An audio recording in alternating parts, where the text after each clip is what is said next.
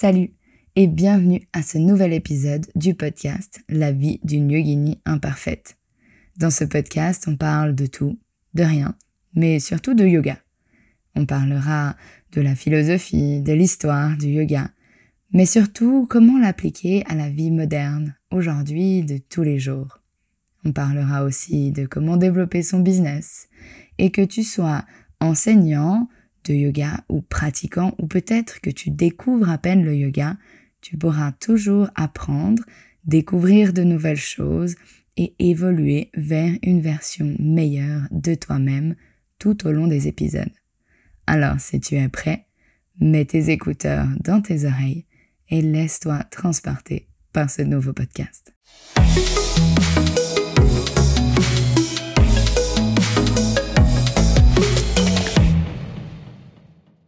Salut et bienvenue à ce nouvel épisode du podcast La vie d'une yogini imparfaite. Aujourd'hui, je te propose de plonger dans les huit branches du yoga. Si tu as déjà suivi euh, ce podcast depuis le début, on a un peu parlé déjà des huit branches du yoga en parlant du contentement, santosha.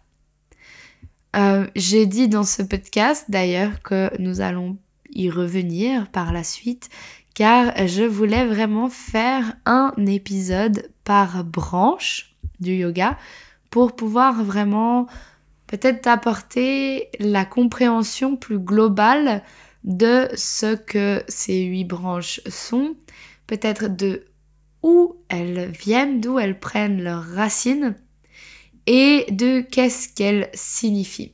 On a beaucoup l'habitude de parler d'asana, de posture, et ceux-ci, par exemple, font partie de ces huit branches du yoga, mais il y en a encore sept autres à découvrir.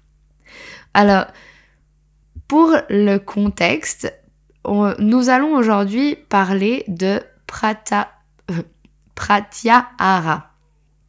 Pour les dyslexiques comme je suis, le sanskrit est vraiment compliqué. Du coup, je m'excuse d'avance si parfois je mélange justement comme celle-ci. Il y a beaucoup de voyelles et pour moi elles se mélangent toutes dans tous les sens et des fois ça devient vraiment compliqué. Si tu es dans mon cas, ne culpabilise pas. Le sanskrit est une nouvelle langue à apprendre et c'est compliqué. C'est normal. Si tu n'es pas dans ce cas, alors juste sois patient. Mais nous allons parler de Pratyahara, une des huit branches du yoga qui veut dire le retrait des sens. Ces huit branches du yoga sont euh, décrites ou inventées peut-être entre guillemets par Patanjali. C'est ce qu'on appelle le Ashtanga Yoga. Ash veut dire 8 et Anga signifie membre en sanskrit. Et ce Ashtanga Yoga sont les huit membres du yoga. Ces huit branches représentent différents aspects du yoga qui décrivent une manière plutôt linéaire d'avancer sur cette voie. Mais on peut aussi l'aborder en parallèle, un peu comme si c'était un arbre. On les retrouve d'ailleurs souvent représentés sur chaque branche d'un arbre. Dans ces aspects, dans ces branches, on retrouve le premier qui est yama. C'est l'ensemble des principes éthiques euh, du yoga. On a après niyama, qui est les yamas de l'intérieur, l'ensemble des règles de vie personnelles Ensuite, on retrouve asana, les postures que nous réalisons dans les cours, peut-être la branche que tu connais le mieux. De la quatrième branche est pranayama. C'est l'art, la science de la respiration. On retrouve ensuite pratyahara, pratyahara, ce que nous allons, ce dont nous allons parler aujourd'hui. Enfin, nous avons dharana, qui est l'attention, dhyana, qui est la méditation, et enfin, samadhi, l'état d'unité de bien-être absolu.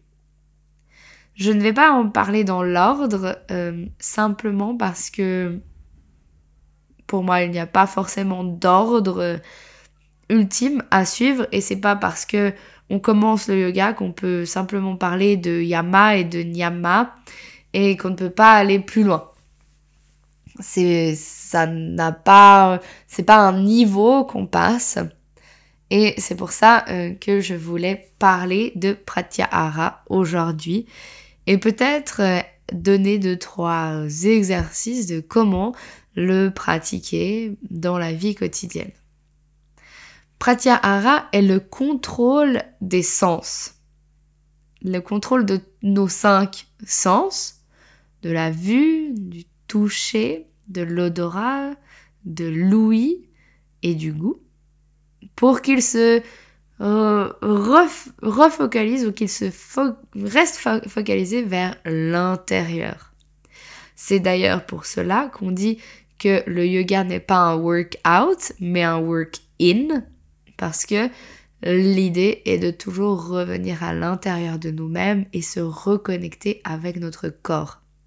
Et pour moi, c'est le principe fondamental du yoga, et c'est pour ça que je voulais amener en premier cette branche du yoga. Mais pour retourner vers soi, il faut apprendre à s'écouter tout en évitant les pièges de l'ego. Quand on pratique le yoga ou la méditation, l'enseignant vous dira toujours de ressentir l'air dans les narines, le bout de vos pieds, le mouvement de vos muscles. On entend souvent l'expression un peu cavalière, mais très éloquente de faire un scan de son corps. C'est ressentir, prendre conscience de lui. Voilà, il ne faut pas chercher plus loin. Ce sont les bases du pratyahara.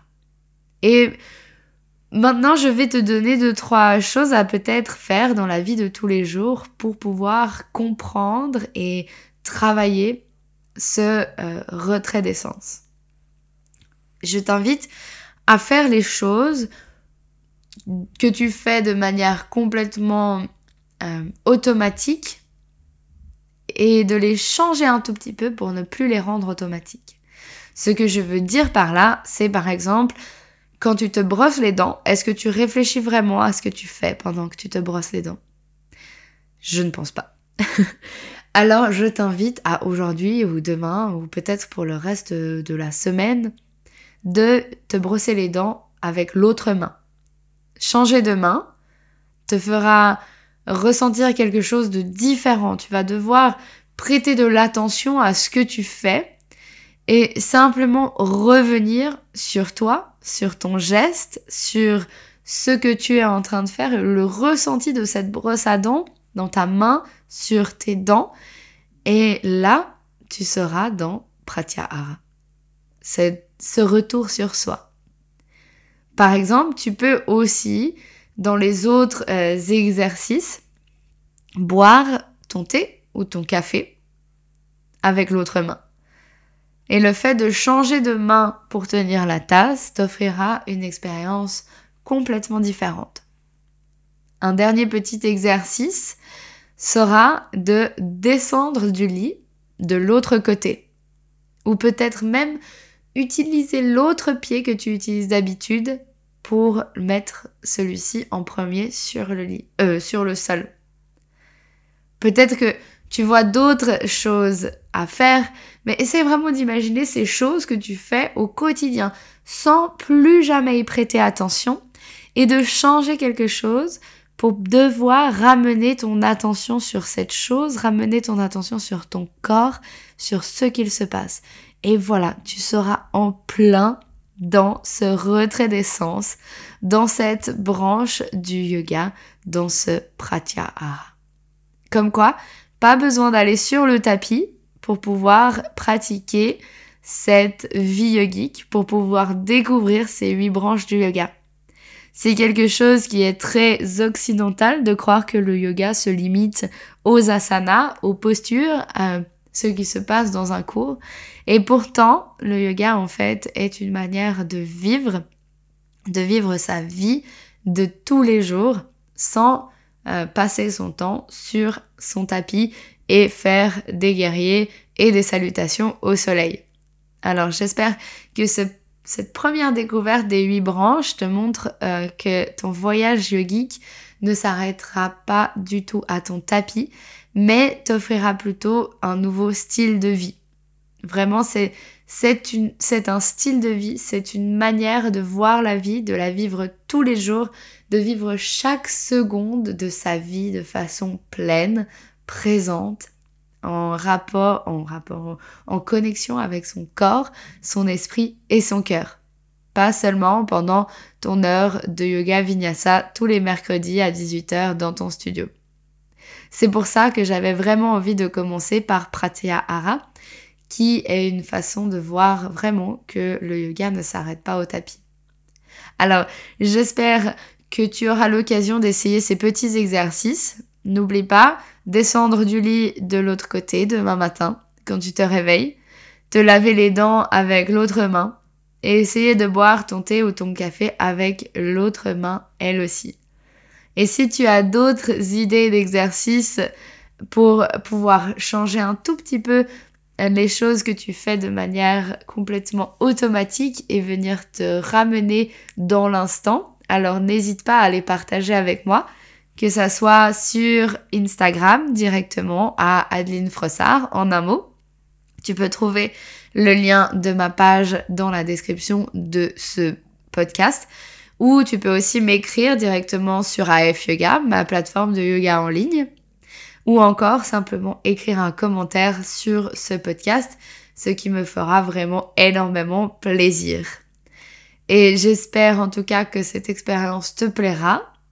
Donne-moi vite des nouvelles, c'est avec grand plaisir que j'aurai des feedbacks et peut-être aussi de nouveaux exercices, de nouveaux exercices pour pouvoir les partager avec les autres personnes de cette communauté pour qu'on puisse continuer de grandir ensemble et devenir toujours des meilleures versions de nous-mêmes et des meilleurs yogis. Si tu écoutes ce podcast dans le cadre du calendrier de l'après, alors je me réjouis de te retrouver demain pour un prochain épisode.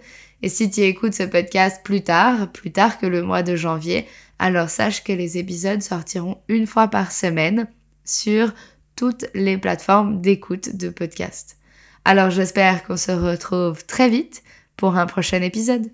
Voilà, tu es arrivé à la fin de ce podcast. J'espère que tu as aimé ce que tu as écouté, ce que tu as appris.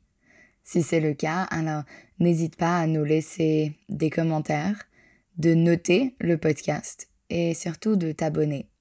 Tout ça nous aide à pouvoir continuer à t'offrir du contenu de qualité et continuer de l'offrir de façon régulière. Si tu veux pratiquer avec moi ailleurs que dans le podcast, alors n'hésite pas à venir me suivre sur Instagram à Adeline Frossard en un mot. Et tu peux aussi trouver notre plateforme en ligne à adelinefrossard.ch. Tous ces liens sont dans les notes du podcast. Tu peux me retrouver directement là-bas. Et j'espère qu'on se retrouve très vite pour un prochain épisode.